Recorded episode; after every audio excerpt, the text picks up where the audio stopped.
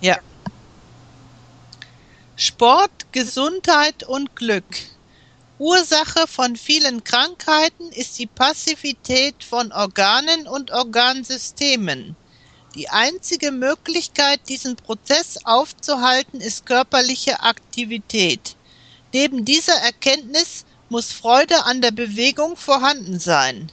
Wer unlustig Sport treibt, wird keinen Erfolg haben. Eine große Bedeutung für die Wirkung des Sportes sind Art, Dauer und Intensität der sportlichen Betätigung. Zu geringe Intensität oder kurze Dauer sind zwar besser als Passivität, aber nicht effektiv. Außerdem ist ein Wechsel von Belastung und Erholung notwendig. Effektiv wird das Training bei einer Dauer von mindestens 30 Minuten, beim Langlauf also etwa über 5 Kilometer mit einem Intervall von etwa drei Tagen. Eine individuelle sportliche Betätigung ist in jedem Fall erforderlich.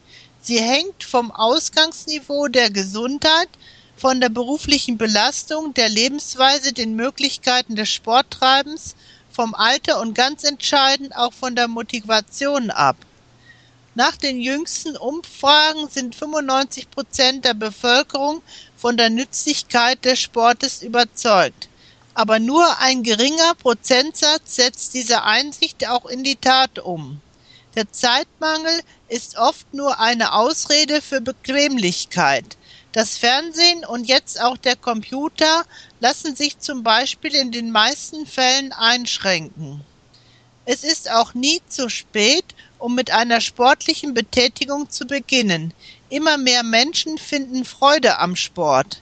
Sie haben selbst die Erfahrung gemacht, dass sie widerstandsfähiger gegen Stress und eine Reihe von Krankheiten sind.